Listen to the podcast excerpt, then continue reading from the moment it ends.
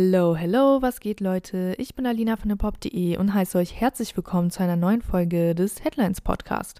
Hier sprechen wir alle zwei Tage dreimal die Woche über Hip-Hop und beschäftigen uns dabei mit Deutschrap und internationalem Rap. Heute ist Mittwoch, der 25. Oktober und wir haben eine gute Mischung an Deutschrap und internationalen Themen dabei und sprechen erstmal über große Updates zum Kanye West Album.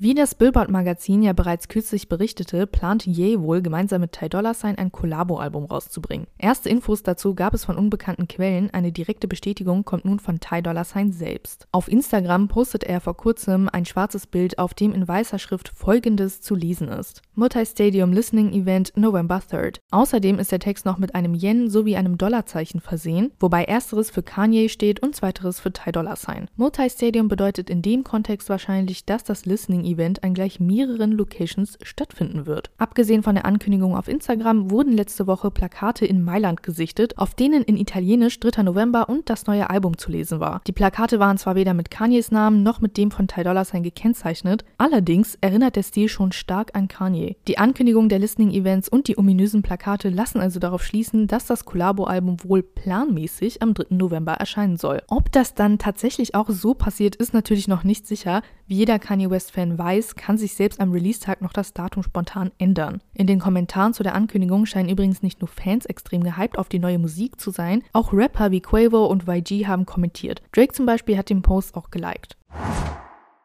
Fast hätten wir erfahren können, wie viel Arafat ungefähr verdient, hätten seine Anwälte nicht dazwischen gegrätscht. Worum geht es? Vor ein paar Tagen fand der 105. Prozesstag im Gerichtsverfahren zwischen Bushido, Arafat und dessen Brüdern statt. Gegenstand der Verhandlungen war hauptsächlich die Präsentation des Gutachtens zur Tagessatzermittlung von Arafat. Bevor dieses allerdings verlesen werden konnte, forderten Arafats Anwälte, dass die Öffentlichkeit ausgeschlossen wird. Als Begründung dafür nannten sie, dass das Gutachten steuerliche Bestände darlegen und hypothetische Haushaltsangaben machen würde. Die Oberstaatsanwältin hingegen hätte dem Gutachten die beanstandenden Informationen nicht entnehmen können. Sie habe den Unterlagen, so sei im Gericht gesagt worden, nur Informationen über Arafats Konten und Grundbuchauszüge entnehmen können. Nach einer kurzen Pause entschied das Gericht, das Gutachten unter Ausschluss der Öffentlichkeit zu behandeln. Und jetzt kommen die interessanten Informationen. Hätten die anwesenden Journalistinnen und Pressepersonen der Verlesung des Gutachtens beiwohnen können, könnte man nun Rückschlüsse auf Arafats Einkommen machen. Denn um die Höhe eines geeigneten Tagessatzes zu ermitteln, werden die persönlichen und wirtschaftlichen Verhältnisse herangezogen. Dabei wird vom monatlichen Nettogehalt des Angeklagten ausgegangen.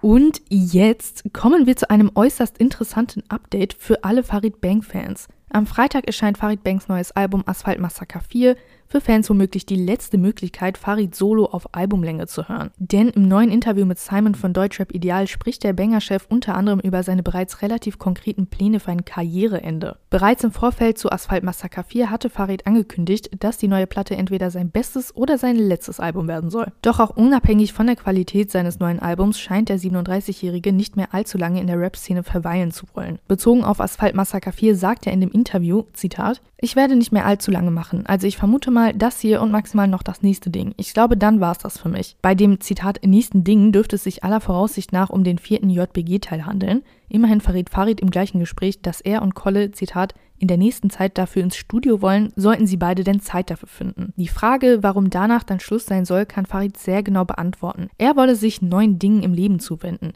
Sein halbes Leben habe er der Musik gewidmet, langsam sei es an der Zeit, neue Kapitel aufzuschlagen. Den Rap-Ruhestand wolle er dann vielleicht in Spanien verbringen, seinen Tagesablauf stelle sich dann so vor, dass er weiterhin viel trainiert und den Großteil der Zeit dafür aufwendet, sein Geld zu zählen.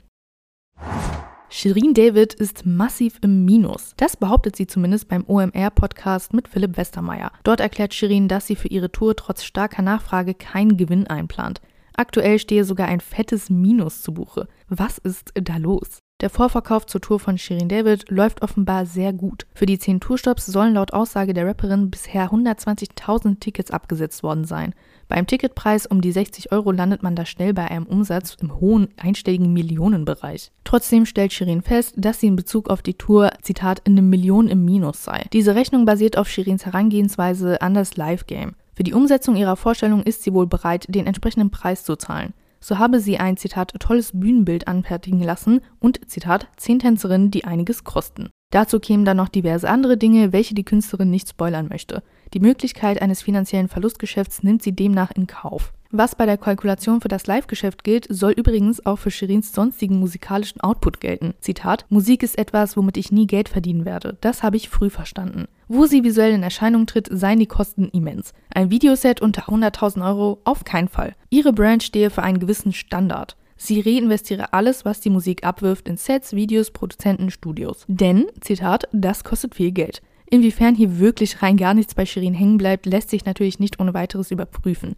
Heißt natürlich auch nicht, dass Shirin arm ist. Durch ihre externen Deals fließt sicherlich einiges in ihr Konto.